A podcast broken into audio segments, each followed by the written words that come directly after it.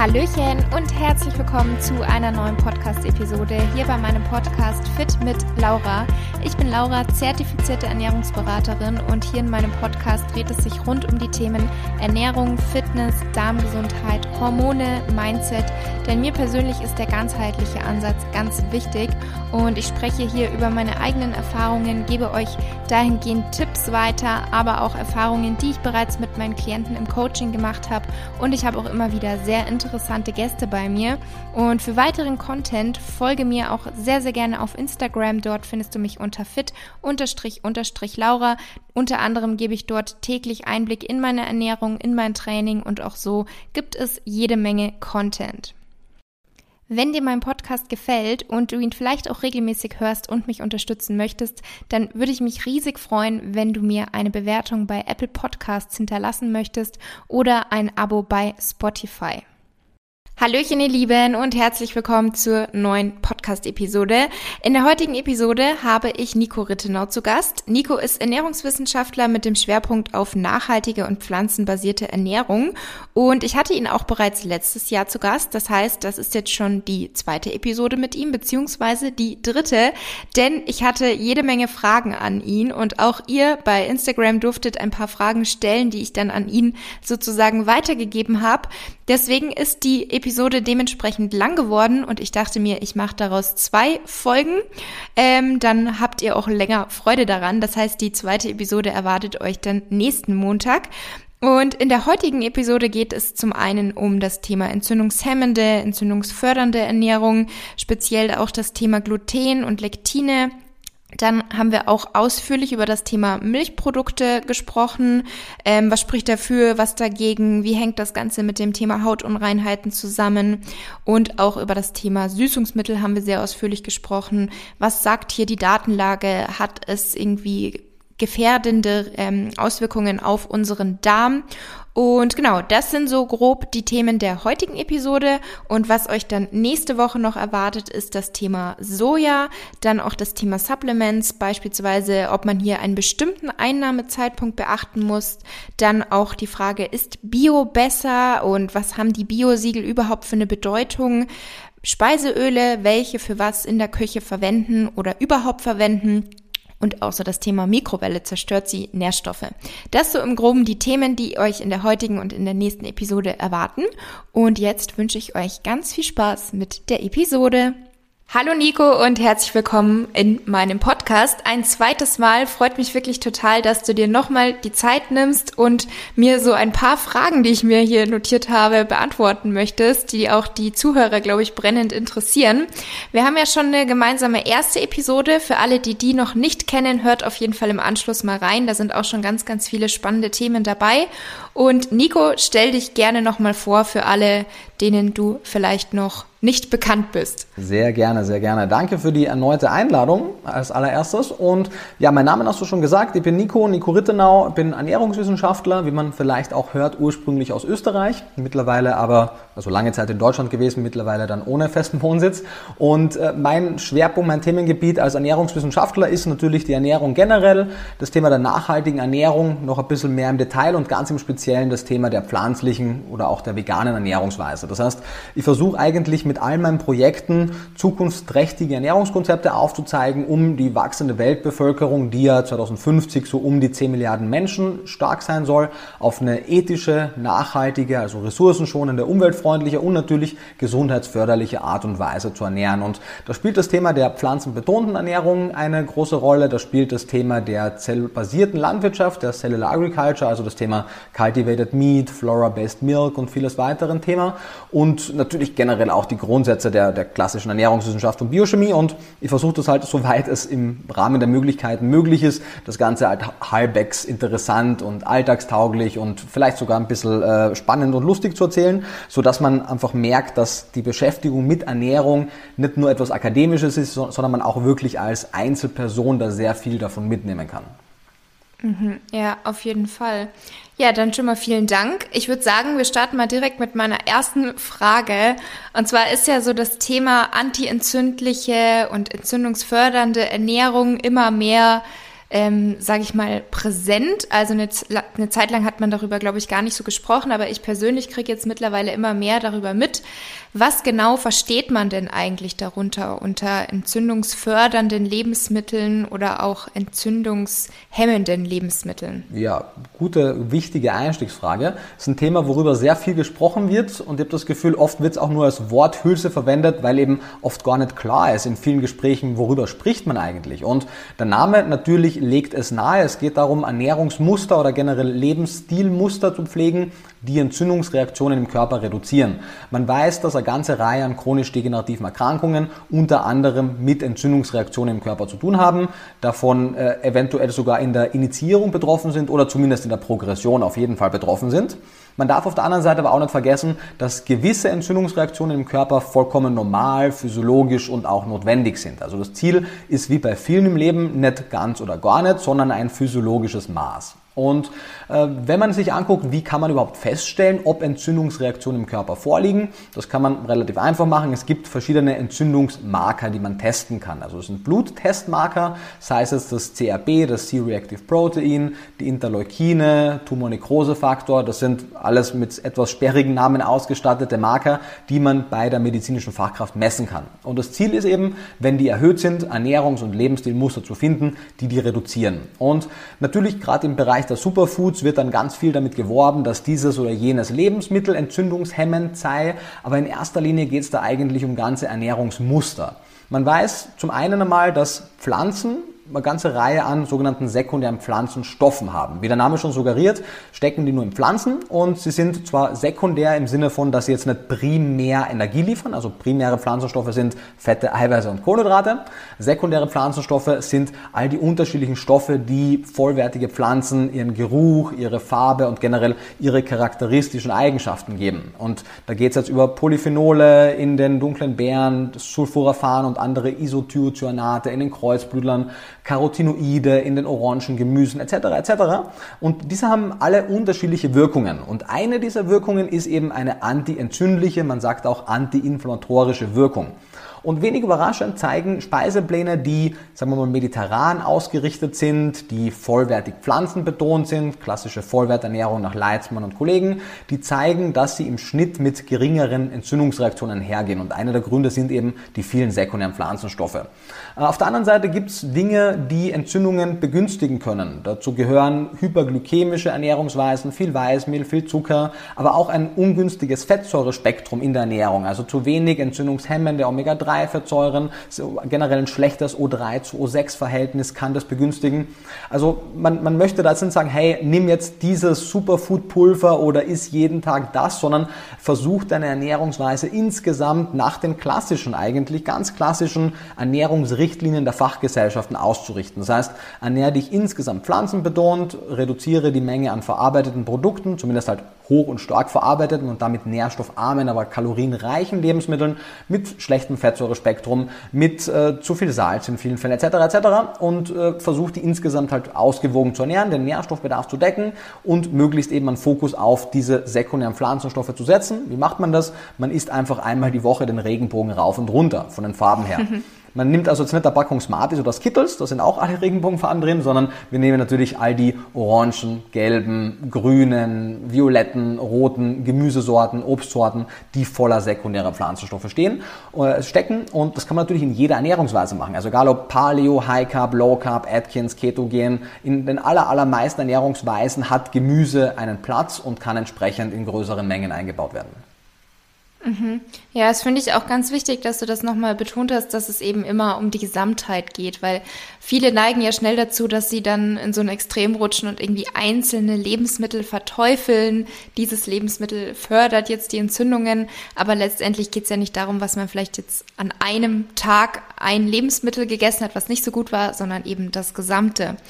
Ähm, was ist denn jetzt so mit dem Thema Gluten und Lektine? Fördern die jetzt Entzündungen in unserem Körper oder sind das vielleicht nur Gerüchte und stimmt das gar nicht unbedingt? Ja, auch wichtiger Hinweis, muss man auf jeden Fall beide separat voneinander besprechen, denn die haben nicht so viel miteinander zu tun.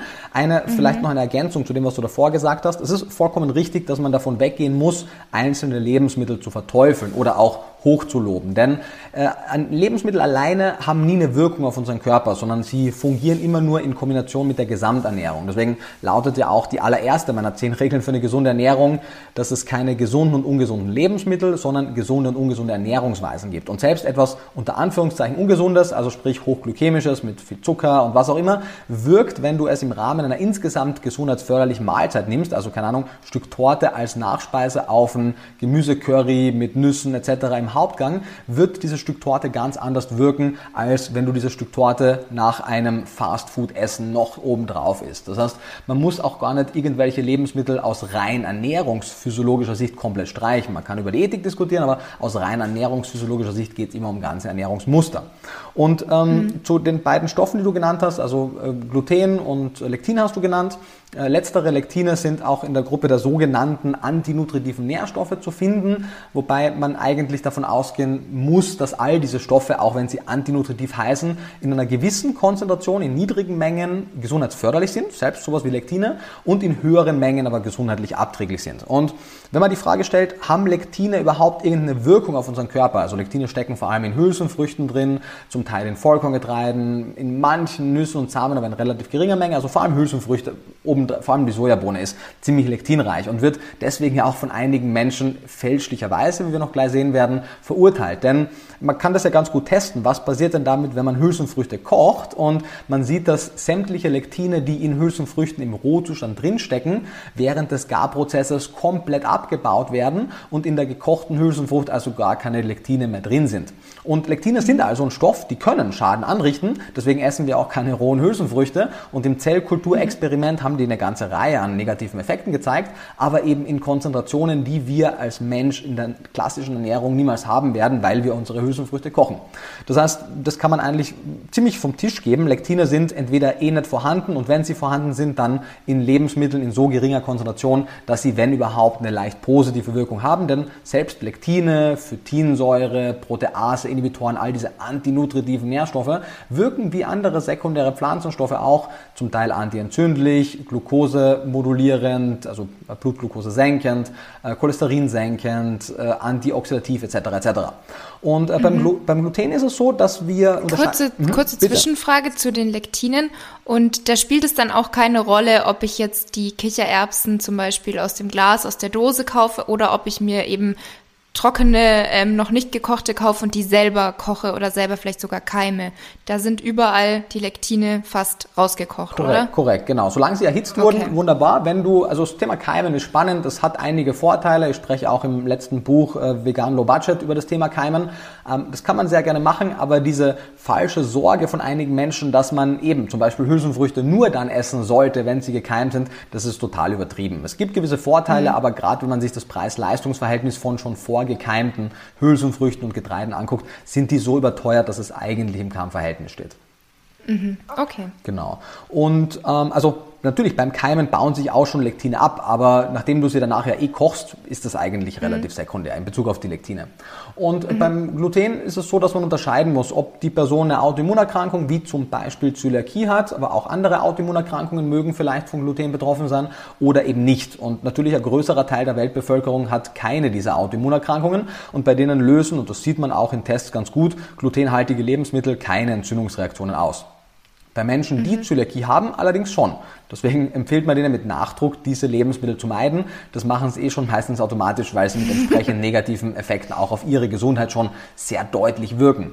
Und ähm, man sieht zum Beispiel bei den, gerade wenn man Vollkorngetreide, glutenhaltiges Vollkorngetreide an Personengruppen gibt, die sich davor überwiegend von Weißmehlprodukten ernährt haben, und da ist es egal, ob glutenhaltig oder glutenfrei, deren Entzündungsmarker gehen sogar runter. Und obwohl ja Gluten drin ist, einfach aufgrund der Vollwertigkeit der Getreide, der Ballaststoffe, der sekundären Pflanzenstoffe etc. Also diese allgemeine Angst vor Gluten, die ja auch durch Bücher wie Weizenwampe und Dumm wie Brot und die Paleo-Bewegung generell äh, geschürt wurde und leider auch noch wird, entbehrt jeglicher Evidenz und ist so nicht haltbar.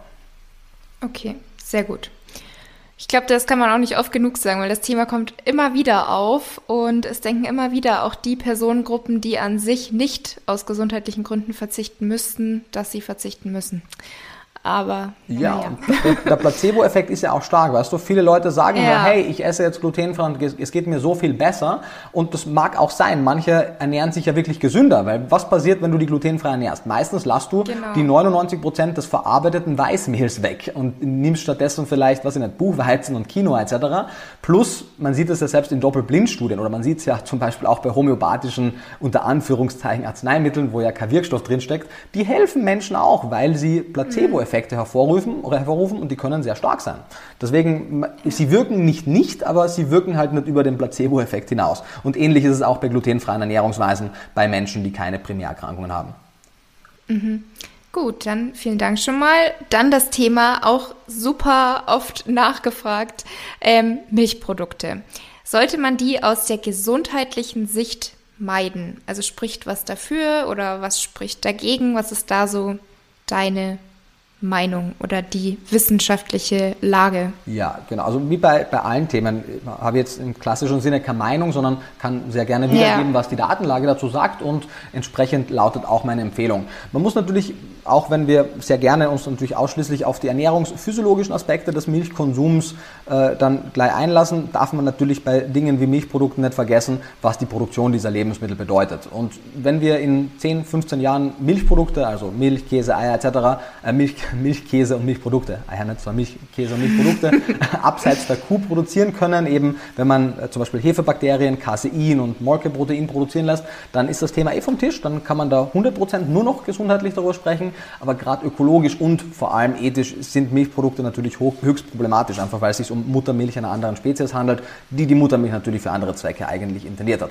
Ähm, das aber nur außen vor gelassen, also von daher äh, aus ethischen Gründen empfehle ich sehr stark Milchprodukte zu exkludieren, aus gesundheitlichen Gründen muss man sagen, dass die bisherigen Meta-Analysen, die es gibt, und da gibt es mittlerweile eine ganze Handvoll, gemischte Ergebnisse zeigen. Das heißt, äh, jede Person, die sagt, Milchprodukte sind zu 100% problematisch oder Milchprodukte sind zu 100% unproblematisch, sind zu undifferenziert in ihrer Betrachtungsweise, wie so oft in der Ernährungswissenschaft.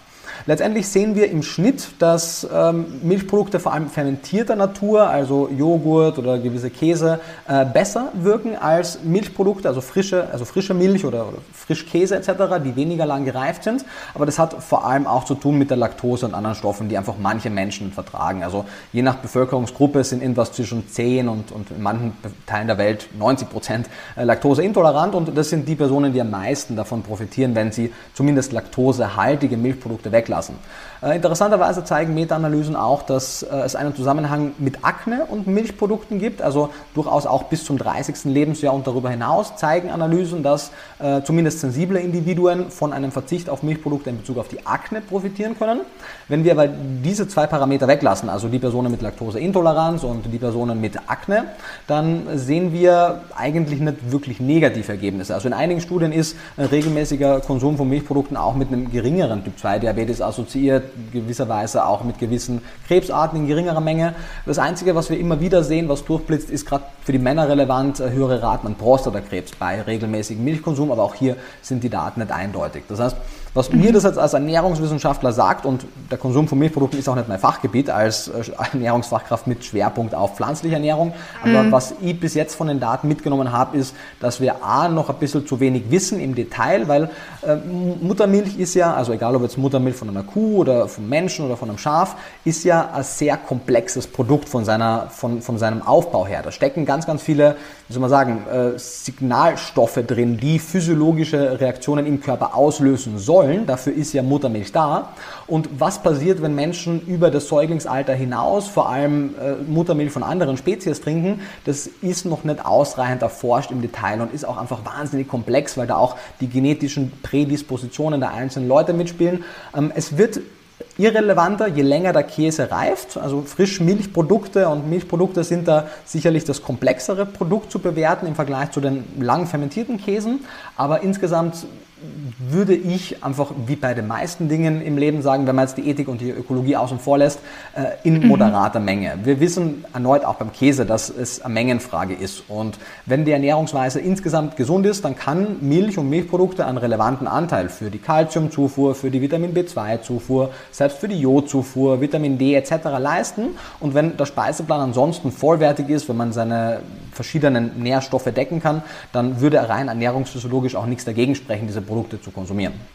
Mhm. Ja, eben abgesehen von den ethischen ähm, Faktoren, die du schon genannt hattest.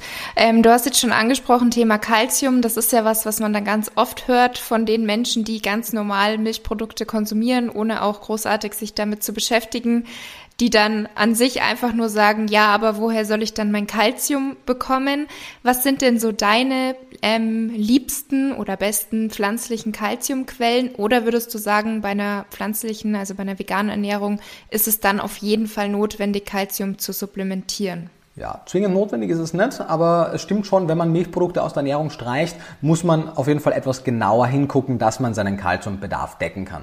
Äh, die einfachste Variante wäre, wenn man bis dato ähm, Milchprodukte, vor allem zum Beispiel Milch in, in dem Porridge oder im Müsli in der Früh hatte, einfach diese Milch durch Pflanzenmilch, also Hafer, Soja, Reismilch etc. mit Kalzium zu ersetzen. Also es gibt mhm. leider nicht alle Sorten, aber zumindest sehr viele sind mit entweder Calciumsulfat oder Phosphat oder äh, Litotaniumcalcareum, einer calciumreichen Alge, angereichert, sodass die genau dieselbe Menge an Calcium aufweisen, wie es klassische Kuhmilch tut. Und damit kann man seinen Bedarf sehr gut decken. Das sind pro 100 Milliliter sind das 120 Milligramm. Das heißt, schon mit einer Portion von 200, 300 Milliliter, was man ja auf einmal durchaus trinkt, hat man dann schon mehr als ein Drittel des Tagesbedarfs. Das heißt, die spielen auf jeden Fall eine Rolle. Ansonsten gibt es einige calciumreiche Wässer, also selbst Leitungswasser hat ein bisschen Calcium und nachdem wir ja ein, zwei, drei Liter davon trinken, kann man das durchaus auch in die Kalziumbilanz mit einrechnen. Und von den Lebensmitteln her sind das vor allem gewisse dunkelgrüne Blattgemüse mit einem niedrigen Oxalsäuregehalt, wie zum Beispiel Grünkohl,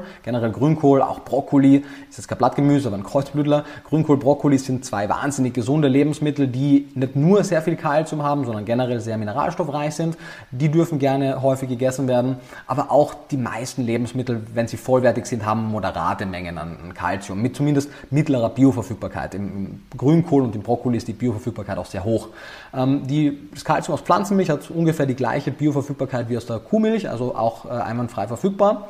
Und die große, die große interessante Frage aus ernährungswissenschaftlicher Sicht ist eigentlich, wie viel Kalzium brauchen wir denn? Und da scheiden sich die Geister. Also die, die GE-Empfehlung hierzulande in Deutschland ist mit 1000 Milligramm ziemlich hoch gegriffen. Viele andere Fachgesellschaften sind eher so bei 800 und ich denke, dass das für die aller, allermeisten Menschen auch reicht.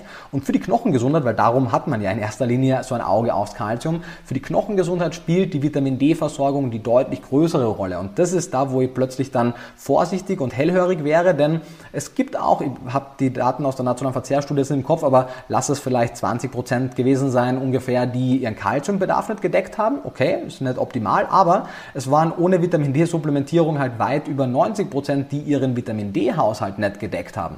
Und da kann ich noch so viel Kalzium äh, zu mir nehmen, wenn ich meinen Vitamin D-Bedarf nicht decke, dann werde ich das Kalzium nicht optimal aufnehmen und verstoffwechseln mhm. können. Und äh, das ist das Problem. Plus natürlich vollfette Milch, also vollfette Milch und Milchprodukte, die sind auch mehr oder weniger reich an Vitamin D. Aber wenn wir Magermilchprodukte konsumieren, und das ist eher der Trend, den die meisten Menschen gehen, weg von den vollfetten Milchprodukten hin zu Magermilch und mageren Käsern, dann ist der überwiegende Teil des Vitamin Ds da rausgenommen. Und auch die Pflanzenmilchsorten haben leider oft kein zusätzliches Vitamin D. Das heißt, ähm, das ist sicherlich einer der Stoffe, egal wie man sich ernährt, Vitamin D sollte man supplementieren, es sei denn, man ist wirklich den Großteil des Jahres während der Mittagszeit draußen. Mhm. Und wohnt dann vielleicht auch nicht in Deutschland. Das nicht, genau. Also man kann durchaus im Sommer so von oder im, im, Frühling bis zum, bis zum früheren Herbst, wenn man da wirklich gut und konsequent draußen ist, dann kann man seinen Vitamin D-Spiegel auch über den Winter retten. Das kann man durchaus mhm. speichern. Aber die wenigsten Leute, mir inklusive, schaffen es, zumindest mehrmals die Woche während der Mittagszeit mit zumindest kurzen Ärmeln und Gesicht frei in die Sonne zu gehen für ein Viertelstunde, 20 Minuten, eine halbe Stunde. Das wäre es mindestens, äh, ja, das wäre mindestens notwendig. Deswegen ist meine Empfehlung ganz einfach, präventiv das ganze Jahr über Vitamin D in einer moderaten Dosis zu nehmen. Wenn man nämlich dann doch einmal draußen ist, dann wird einfach die Vitamin D Eigensynthese reduziert durch die zusätzliche Supplementierung und dann kann auch nichts passieren. Mhm, okay, sehr gut. Dann das Thema Süßungsmittel. Was sagt denn hier die aktuelle Datenlage? Weil das ist ja auch so ein Thema, was sehr in der Kritik steht, sage ich mal, oder viel diskutiert wird. Ist Stevia besser? Ähm, Süßstoffe zerstören die unsere Darmflora, beziehungsweise nicht unbedingt zerstören, sondern wirken sich vielleicht negativ darauf aus. Was ist denn da so die aktuelle Datenlage? Ja, also grundsätzlich ist es erneut, ich komme ja schon vor wie ein Papagei, aber es ist, äh, es ist eine Mengenfrage. Letztendlich sind die Süßstoffe, die wir in Lebensmitteln hierzulande finden, die sind alle zugelassen. Das heißt, da waren schon Expertenkomitees, die sich darüber Gedanken gemacht haben, anhand der wissenschaftlichen Datenlage abzuleiten, in welcher Menge man die unterschiedlichen Süßstoffe einnehmen kann. Und natürlich kann man es schaffen, diese Tolerable Upper Intake Levels auch zu überschreiten, vor allem wenn man Softdrinks mit Süßstoff anreichert und Desserts und äh, Proteinpulver und so weiter, dann mag es vielleicht sein, dass man da auch drüber kommt und da muss man nicht diskutieren, das ist, deswegen gibt es ja auch diese Upper Level, das ist auf Dauer abträglich. Die äh, interessantere und kniffligere Frage ist, was ist mit Mengen innerhalb dieses Upper Levels? Denn eine Sache wurde immer wieder gezeigt und wir haben noch keine Antwort, was es bedeutet. Nämlich, du hast es schon kurz angesprochen, einige Süßstoffe, nicht alle, aber einige verursachen eine leichte Veränderung in unserem Mikrobiom. Und wir wissen noch so wenig über unser Mikrobiom und was verschiedene Veränderungen wirklich langfristig machen, dass man hier nicht wirklich sagen kann, das ist jetzt komplett ungefährlich oder das ist komplett schrecklich.